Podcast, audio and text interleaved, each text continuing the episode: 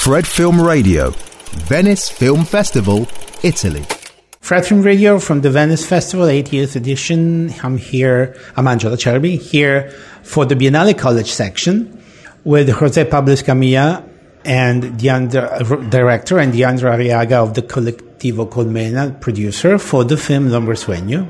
Good afternoon. Good afternoon. Thank you. One of the first, our first interview for the Biennale College this year. Um, Jose, I mean, I know it's a very obvious question, but how, why did you come up with this story? Well, because it's based in your, in, in, in a location that you know very well. Yeah. So tell us something about this. Well, I'm, I'm kind of obsessed of, by talking about work because I don't know since a really young age, my parents forced me to work mm-hmm. in, during the summers, and I was like really, I don't know, uh, conscious about uh, labor, you know, and, mm. and that's something that comes in my work a lot. And this time I was like, okay, which work this is, is going to be? And then it was like a burger because, because of a term, uh, like, uh, I don't remember the, the name of the critic, but it was Italian. And he, he used to talk about, uh, the, the photo burger, which is like this cell phone and you take hundreds and millions of pictures, but everyone is like the same. So I wanted to, to do a movie about, about not doing that, but uh, you know, like uh, discovering something unique, something like really valuable, and and then it was. Um, we we started writing some things, and then the story went evolving through the through the the workshop and our staying at, at San Servolo, which was like really intimate and. Mm-hmm we we we we got to to to touch a lot of of issues you know like uh, a poet in Mexico, which is a friend of my of, of our community, uh, committed suicide when when we were there. So we were like, okay, like what is the like? We were getting a lot of of of things, and and we were like, okay, this is the way to do it, you know. There is a uh, there is a background of the story, which is like the the issue, the social issue of development against community and territory, because you know exactly. this there is it's happening everywhere in the world, unfortunately. Yeah, yeah. You know, so maybe like countryside is turning to urban yeah. collectivity, which are not. Yeah, and does not work actually. And it's funny that you say that, that because uh, the, the Matlatzinco Valley, which is now the, the Toluca Valley in Mexico, um, used to be like a sacred place, you know, uh, and now it's like a really industrial place with a lot of industrial waste, and this has got to our blood some mm-hmm. somehow because the people that we grew up there are we are kind of crazy and no, I, I say it in a, in a serious way because, I mean, I, am laughing, but it, it's serious because I, I, this is something that, that affected my generation a lot, like yeah. uh, mental health. And since uh, there's a lot of uh, pharmaceutical industry there, I think that we all went in. I mean, this was also a, like a worldwide event, but uh, we we got prescription pills like crazies in our in our yeah there is some, it, there is a kind of detachment and kind of alienation yeah. from from from your your town and your life yeah because you cannot and, you cannot click with it and what know? you do you know and and and these these these pills are only just for you to keep moving into the direction mm-hmm. where the system wants you to go you know and this is something important for me because uh, I realized that when I was growing up, and I was like, no, I want to jump from that boat and yeah. do something. Which is, in a way, the thing that the character of the film does. Even exactly. maybe not very consciously, yeah. but he's trying to, you know, find yeah. a, find a, an, an, escape route yeah, from that. And then he finds it because there is, you know, um, this box. So they have to look for a treasure. We don't say that much, kind of a mystery, so we don't say that much because otherwise you're going to spoil the content. But I'm, I'm really curious to talk to you about the, um, the, visual quality of the film because you made some specific choices yes. In terms of uh, both way of shooting, quality of shooting because of different different formats. The sound is really hyper important, hyper paramount. So, uh, and you were you you were to do so in the structure in the cage of the Biennale College rules, which are very strict. And then we're going to talk with Diane about that. But first, you. Uh, well, yeah, there were some like since we have a non-restriction more than the budget, which is a big restriction. uh, we were like, okay, what can we do with this? And then we started uh, talking about certain rules, like for instance, uh, let's have the less people that we can in inside these uh, locations because we decided to film in really small places because of the characters and whatever.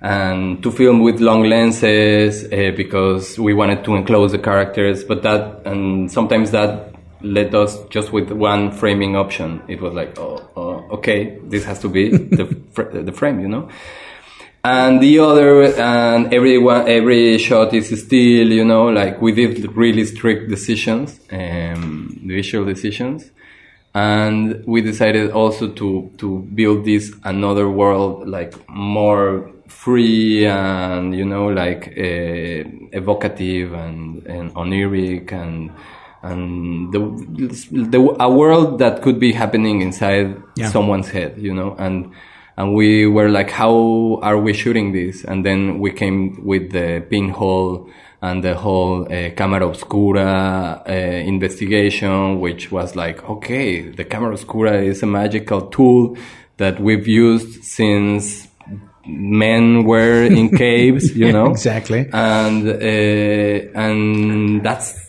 modern cinema. Like like I, I reflect reflect a lot of, of that of of, of yeah. And then when you do, when you have a little budget, you have to find ways. Find ways. You have and, to be creative. And for us was to keep it simple, keep mm-hmm. it little, keep it in a in a small uh, crew, and try to to solve it everyone everything uh, you know mm-hmm. between us and, and yeah it's true what you said because I was what I was feeling watching the film that there is like two different levels visually, I mean, speaking. So in terms of the feelings that we see, that we, that we feel, there is like a, a claustrophobia reality and then a very fantastic and poetic word yeah.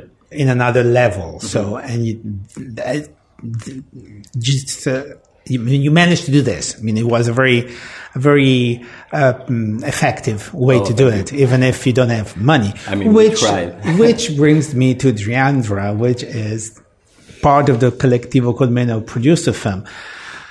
We know the rules of Biennale College are really like tough yeah. and really uh, like strict. So how did you work around them in order to get the the product that you wanted to have? Well, I am myself like personally I'm very obsessive with the, my work with my production work. So the part of like the whole documents that they ask you, it's like easy for me. Mm-hmm. The hard part, actually, it's the part that Pablo was talking about, like trying to find our limits within mm-hmm. the production too. So we came up with a plan that the Biennale was okay with, that we were okay with. Uh, we figured out that our first film, Mostro, we shot it like that, and which is in like a circular way. Mm-hmm. So I started talking to the different like crew members, and I was like, with, especially with the art department, I was like, hey, for how long, how long, how how much time or how much people you need to do this? And they were like, either I need people or time. So we we just ended up with a plan of shooting two weeks and then stopping for for a week and then shooting again and then stopping for a week. So we were pre-producing while we were shooting. Shooting, okay. So that was the only way to and editing. And editing. And editing. editing. It started oh, like in week I mean, you have six four. months, so you can. See. You have to do everything. So the plan was that, like, to do everything at the same time. so it was it was great. I think it worked. Mm-hmm. I mean, I think we found a model. Did you did you have to make many or maybe none uh, sacrifices on what you thought to do compared to what you have?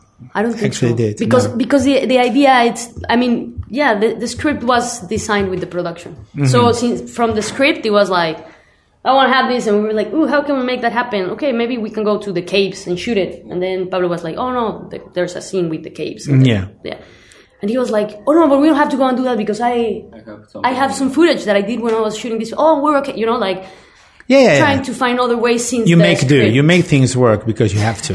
This is Sí. why. See, uh, I get, today I saw a crazy video about uh, people putting like molds. I don't know moldes, ¿Moldes? moldes like cases of like shapes, Yeah. like negative shapes, Yeah. in fruit. So the fruit grows in the shape of the container. Oh, you know. like Oh. square apples and shit. Yeah. Uh-huh. So that's for me. That's the thing with uh, this project that we did. Okay, we, we were like, okay, this is the So, budget yeah. that we have.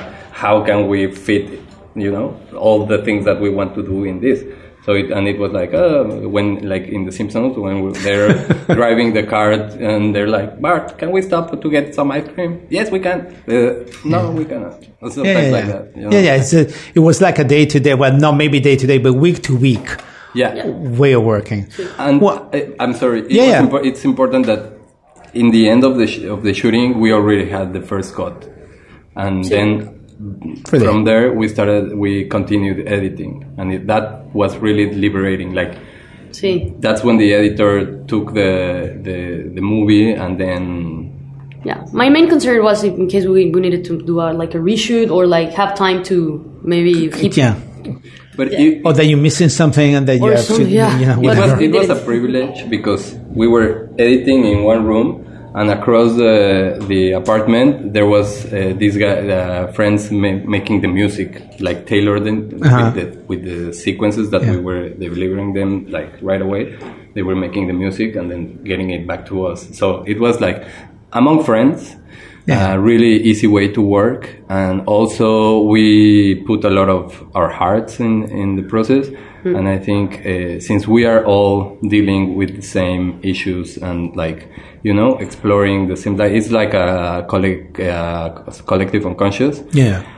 i think it's it has been also like a healing collective experience and i think that's like That's work. worth Oh, well, it, it did. mentioning I can tell you, it did. It did work. So whatever you made, whatever the choose, the decision you made, it worked. Thank you. So thanks a lot. Thanks a lot for the Film Radio in the Biennale College of the 80th edition of the Venice Film Festival. I was with Jose Pablo Escamilla and Djandra Arriaga, producer from Colectivo Colmena. So thanks a lot. thanks to you Thank and happy future for the film. Oh yeah. Oh, yeah. We have we have for the audience we have some juicy premieres around the world. Very good. I'm Angela Shelby from Venice for Fred, the Festival Insider. Fred Film Radio. 24 7 on Fred.fm and smartphone apps.